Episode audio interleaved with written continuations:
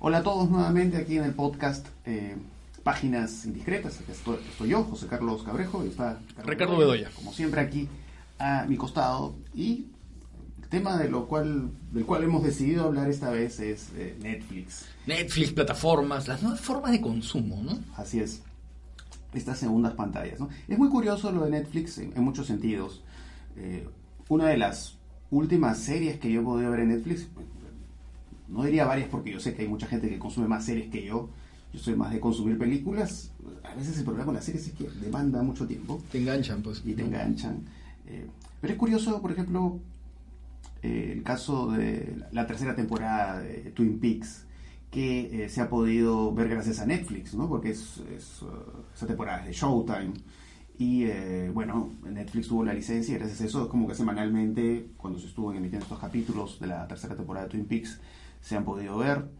Eh, sé que es una serie que en señal abierta en Estados Unidos le fue sumamente mal, pero más bien el éxito de la tercera temporada de Twin Peaks ha estado en estas, como dicen algunos, segundas pantallas. O sea, no en la televisión de señal abierta, sino en estas series o películas que tú ves en tu celular, en tu tableta, en tu laptop, en tu Mac.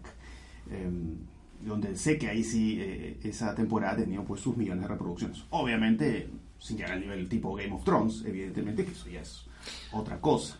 Es que es una película muy difícil, ¿no? En realidad esa temporada es una serie realmente exigente, ¿no? Yo he interpretado que esa temporada es como una película de 18 horas. Sí, claro. Que él un poco la ha camuflado como temporada de serie. Pero, es una película de 18 horas que la ha partido, Claro. le ha puesto estas secuencias musicales casi para tapar.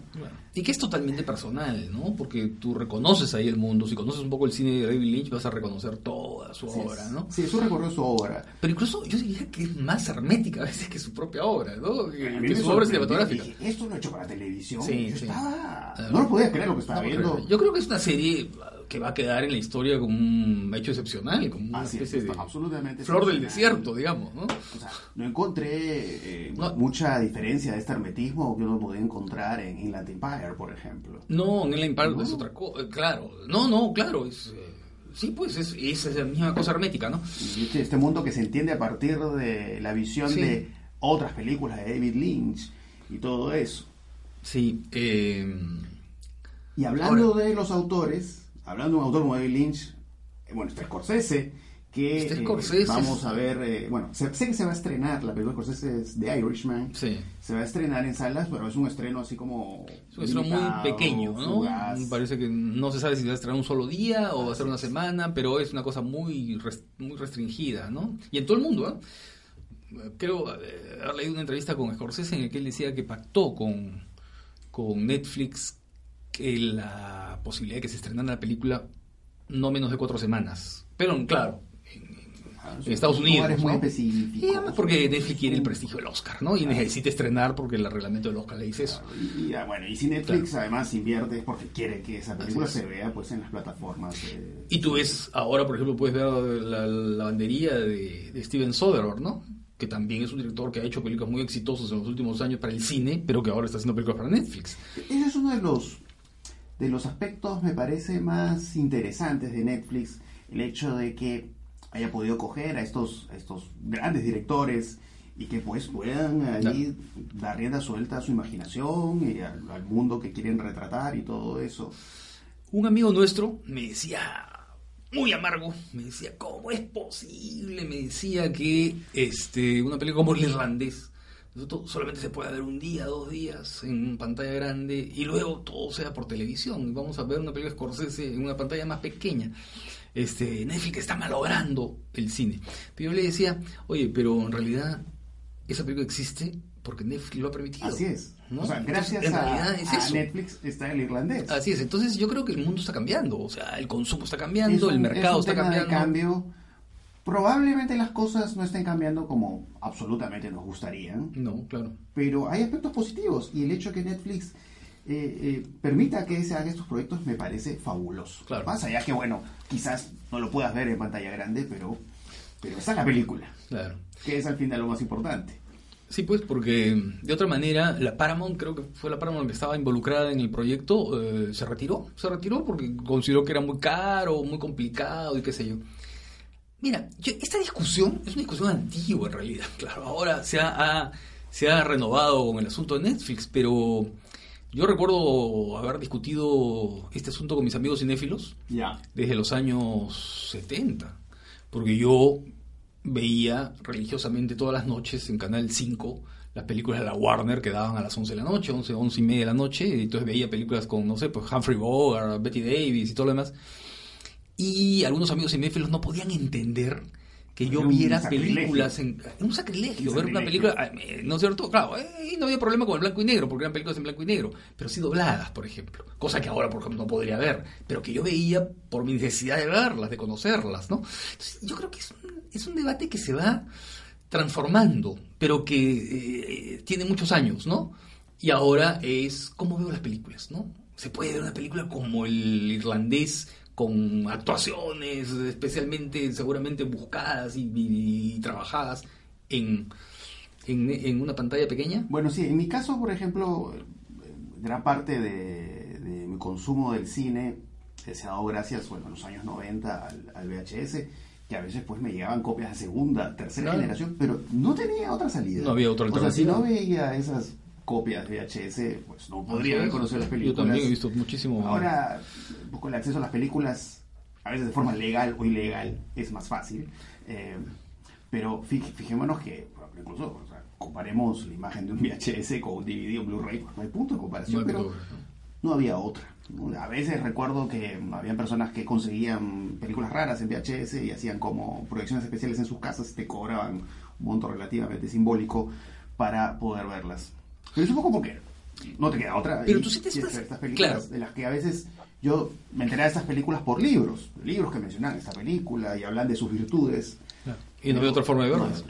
Claro, en un momento, en una época, antes de que apareciera el Betamax y el VHS, tú, eh, si no veías la película en una proyección, en el cine, no podías verla, no, no la veías Claro, más. se perdía la ¿No oportunidad. cierto? Y la única forma de ver eran películas viejas que pasaban en la televisión, en trasnoche, ¿no? Eh, pero claro, cuando llega el VHS cambia un poco el panorama porque ahí tú ya puedes tener la película en la mano y poder verla cuando quieres, ¿no?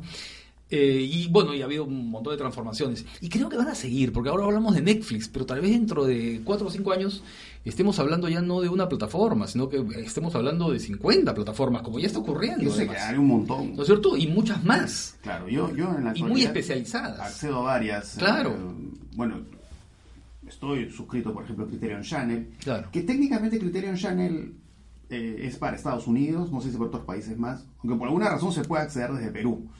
Eh, eh, y bueno, entonces ah, tengo Criterion Channel, a veces accedo, he accedido a una plataforma, aunque solo funciona en Estados Unidos, que es eh, Shudder, que es de cine de terror. Eh, bueno, tengo HBO Go, tengo Netflix. Claro, hay muchas, ¿no? hay otras que Está todavía no al Movie. Hulu creo que todavía no ha este, llegado al Perú, me ¿Cuál? parece. Hulu, creo que no. Creo que no. Hay una Bueno, Amazon argentina que es muy buena, no Prime, cómo se llama. cosas. Sí, hay, hay, hay muchas, ¿no? Y además tienen sus propias películas y sus propias series y, Y, y- todo eso. y creo que luego eh, lo que viene es ya plataformas especializadas, ¿no? El que van a Cada vez para- más públicos más para específicos. públicos muy específicos. Y cubren pues su, su interés. su interés. Interés Y yo creo que eso es bien importante, ¿no? Eso es bien importante.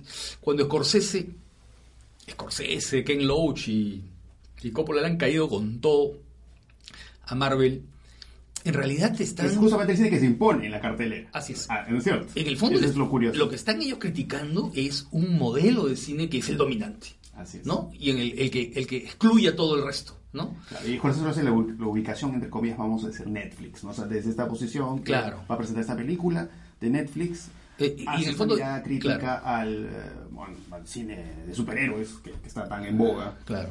Igual, la afirmación de Scorsese, Es discutible, Es absolutamente. discutible. Yo no estoy de acuerdo con lo que ha dicho Scorsese. ahora, obviamente las películas de Avengers, las que sean mis favoritas, tampoco me parecen malas películas. Pero en vez de decir no es curiosas. cine. O sea, decir no es cine, es un poco lo que ha dicho, ¿no? Radical, ¿no? No, Porque pues, ni siquiera subcine, no es cine. No es cine, porque claro, tú puedes decir son malas, ya bueno, Bueno, ¿no? Claro. entiende. Pero no es cine, es, ¿sabes qué cosa es? Asumir una, una posición medio aristocratizante, ¿no? Este, no es cine. Yo conozco algunas personas que dicen, no, yo no veo películas narrativas, o no veo películas de Hollywood, ¿no? Y, y- y un poco es esa misma actitud, ¿no? Eh, es decir, es, ¿sabes qué cosa? Eh, tachar en grupo o en paquete todo un tipo de cine. Y eso no es verdad. O sea, está claro que las películas de Marvel pues no son películas, yo qué sé, de Akira Kurosawa, no son películas de Hit Ray. Pero eso son un poco, opiniones personales. Un poco cuando hablan, Coppola creo que decía, de estas películas que te dejan algo especial. Claro. Pero bueno, un poco que las películas de Marvel manejan eh, cierto tipo de fórmulas, de arquetipos, eh, esos viejos arquetipos, como el- un poco lo que hablaba Joseph Campbell, ¿no? Claro. que son como fórmulas que ahora se usan en estas películas taquilleras y que conectan con el gran público, pero ese público a su modo ve las películas de Marvel y llora, se alegra, y bueno, su derecho. Y Yo estoy seguro que Scorsese, cuando tenía 11 años, 12 años o no sé qué, iba al, a- al cine de su barrio en Nueva York, ¿no es cierto? A ver qué, a ver las aventuras de, de- de, no sé, pues de, del Capitán Maravilla, de Shazam, ¿no es cierto? Que eran estas seriales que de alguna Además creo que la infancia de todos se, se ha formado con ese tipo, Con de, ese tipo de películas, que un poco lo de Marvel es la nueva Claro. versión de esas viejas películas un poco infantiles, de aventuras. Lo que ha cambiado es lo siguiente, que esas viejas películas de aventuras que fascinaban, ¿no es cierto? Y que eran equivalente a estas, estaban hechas pues con, no sé, 100 mil dólares de la época. Así es. ¿No es cierto? Y estas películas cuestan 150 millones de dólares y se convierten en las películas que excluyen a todo el resto. Y ahí está el problema, ¿no? Porque las otras películas de aventuras eran las películas que, claro, dialogaban con un público popular, ¿no es cierto? Y eran películas... había pues una mayor convivencia con Así otro es, tipo con de otro tipo de cine. Con ¿no? otro tipo de cine. Entonces, claro, yo entiendo a Scorsese y a Coppola, a Coppola cuando dice, eso es un cine... O sea, yo entiendo el malestar. Claro. Está totalmente justificado. sí. Aunque ya las afirmaciones sí es lo que. Es lo que más a mí discutible. No me cuadra tanto. Es lo discutible. ¿no? No me, no me cuadra tanto. Y en el fondo lo que están, lo que están ellos criticando, junto con Marvel, es un sistema que está en crisis, ¿no? Ese sistema de un cine plural, variado, donde podías ver tú películas de espectáculo, pero también podías ver películas sobre personajes, sobre seres humanos, digamos, ¿no? En sus trayectorias, ¿no? Ese es el modelo que está en crisis, ¿no? Y ese es el modelo que los ha excluido a ellos, que los está excluyendo y que los está rimando. Entonces, Netflix los acoge. Netflix los acoge. Netflix los acoge. ¿no? Pero los acoge, ahora, yo acabo de decir una palabra, y los está rimando, pero los está rimando o le está dando una difusión impresionante. Porque Netflix es vista en todo el mundo Así y los millones de espectadores, millones de millones de ¿Cuántas millones de personas que, que ven cine en que ven Netflix? cine, y no lo ven. Lo que pasa es que no lo ven de la misma manera. Claro. ¿no? Porque yo me imagino que una película como El Irlandés, que dura tres horas y media, este, yo no sé cuánta gente eh, la pone y luego la abandona, ¿no? Po- Podría ocurrir. Claro. Y claro, y una película tan larga, ¿la podría haber hecho para el cine? Así Que es. un poco ahora uno de los pocos directores que puede tener esa posibilidad es Tarantino, porque bueno, Tarantino goza pues de una popularidad Claro. que un poco le permite tener pues una película de casi tres horas como Eres una vez en Hollywood. Pero, Pero no es la norma. No, y además con actores, ¿no? Como De Niro, eh, como Pacino o como Joe Pesci, que son magníficos, ¿no es cierto? supuesto. Pero que a las generaciones más leyendas, jóvenes ya no le dicen mucho, ¿no? No, No le dicen tienen que mucho. ser muy cinéfilos o muy interesados en un poco en el devenir del cine. Claro. Entonces, ah, ubico a Pesci, ubico a De Niro. Claro. Entonces es muy distinto a lo de Tarantino. Lo de Tarantino, pues, No, Tarantino está caliente. del momento. Claro. De quien tiene la Margot Robbie. O sea, que tiene posibilidad de Y eso que la última película de Tarantino ya es un poco arriesgada, ¿no? Porque está hablando de una época, mm, en fin, hace Es curioso que haya más de sido 40 un años, éxito. 50 años ya. Es, es curioso que haya sido un éxito tomando en cuenta su duración Y sus referentes. Y sus referentes y su forma de estar contada. Y claro, un poco el cine Tarantino tiende a esta dispersión, Sí. pero que es eh, llevada de una manera muy Sí. arriesgada, Claro. avesada. Sí, porque, película. porque las películas anteriores sí te pueden enganchar, digamos, en el sentido narrativo más tradicional de la palabra, Así es. sin Gloria o Django, ¿no? Pero esta sí no, esta es una película mucho más complicada en su estructura, ¿no? Así es. Entonces, claro, yo- mira, el fenómeno de, de- de Netflix y de las plataformas en general, ¿no? Es un fenómeno que no hay que ver con mirada conservadora, ¿no? No, yo creo no. que, que es un fenómeno que va- está llevando no solamente a autores como Scorsese o otros a trabajar, O sea, yo creo que ahora viene... claro, por un lado es negar la realidad, no ver Sí. eso, y por otro lado es no ver lo que está haciendo Netflix, que para bien o para mal, le está dando la posibilidad de hacer sus películas a estos directores que son tan buenos y que todavía yo creo que tienen mucho por decir. Claro, y que va a crear además este, otras plataformas que van a poder dar margen a otro tipo de cines, otro tipo de estilos, ¿no es cierto? Que pueden resultar mucho más minoritarios, pero que van a tener su, su, su, su, su- digamos, su, su público, pues su nicho de público que va a pagar por verlo, ¿no? Entonces, eso es interesante, ¿no? Incluso estos directores tipo David Fincher, que una serie como Mindhunter. Que, Ya, Mindhunter es una serie también muy exigente. Así es, y que, y que bueno. Porque claro, las series también le dan la posibilidad a estos, a estos, eh, estos buenos directores de explorar pues sus mundos de ficción pues con, Sí. con más profundidad todavía, Sí. ¿no? más allá de las dos o tres horas. Y eso es eh, sumamente curioso, sumamente importante. El cine no es lo que era, ya no es lo que era, ¿no es cierto? Eso creo que es una realidad, pero que no hay que mirar necesariamente con nostalgia, ¿no? Yo creo que hay que ver las cosas, este, Que verle el lado de positivo a las cosas. sí, pragmático, ¿no? Yo, por ejemplo, mm, sí, tengo muchas ganas de ver este El Irlandés. Eh, me gustaría verla en pantalla grande, ¿no? Sí, yo también espero verla y la comentaremos además. Ah, sí, claro, La vamos a comentar aquí en este podcast, la comentaremos apenas salga, eh, apenas pueda ser visible por todos, ¿no? Eh, pero si no hay otra forma de verla, Netflix. hay que verla en Netflix, por supuesto, ¿no? En pantalla chica. Felizmente hace muchos años me compré ahí mi pequeño proyector. Ah, bueno, está Eh, bien. bueno, ya Claro. es lo más cercano. Yo sé que no es igual que verlo No, claro. en una sala de cine. No hay nada, no hay nada como ver en una buena sala de cine una buena proyección, pero bueno, pues no hay otra forma. yo sé que hay personas que... no, a veces siempre he leído cosas chistosas que hablan sobre el hecho de ver películas en celulares. ¿no? O sea, ¿qué onda ver Los Lores de Arabia en un celular? Sí, Lorenzo Arabé, sí, pues eso. de- sí. Eh, pero lógicamente, o sea, si tienes la posibilidad de verlo en mayor calidad, que para mí sigue siendo la pantalla. de cine. pantalla, sí. Tenemos la está en Netflix y la película, no sé por alguna razón, está en cartelera, la veo en una sala de cine. Claro, sí. No solamente la pantalla grande, yo creo que es el entorno, ¿no? Es el dispositivo, como dirían los, ¿no? Es decir, es la, la oscuridad, es el estar en grupo, un grupo que no conoces, ¿no? Gente que está a tu lado no la sabe, pero estás ahí. ¿No es cierto? Es un poco la comunicación que se va creando con la, con la imagen, ¿no? Sí, es otra cosa. No, no, no hay, no hay comparación. Pero bueno, es así. El mundo cambia y eso, ¿no? Ahora, debo confesar que a veces con las series sí he hecho excepciones. Es decir, eh, a veces me ha pasado que he querido ponerme al día en algunas series y he puesto la serie en mi tableta mientras estoy lavando o haciendo Ah, otras claro, cosas. Y bueno, ya es porque quieres avanzar y porque además hay todo este tema de los spoilers, ¿no? O sea, que, que si no estás al día en una serie, pues sí, en las redes sociales te, te llega ahí todos los spoilers. Sí. Aunque a mí la verdad los spoilers ni me van ni me vienen.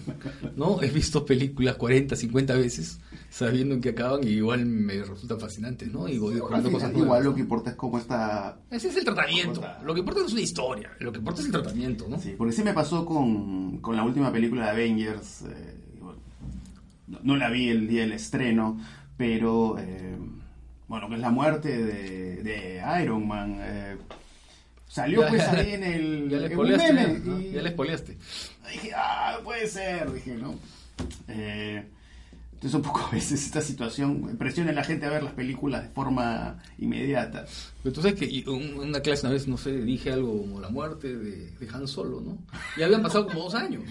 Ah. Y, y- y tres o cuatro personas me dijeron, ¿qué? ¿Muere Han Solo? Hay memes y hay todo Sí, una sí. posts sobre eso. Sí, sí. Sí, igual pues hay que tener eh, consideración. Muy bien.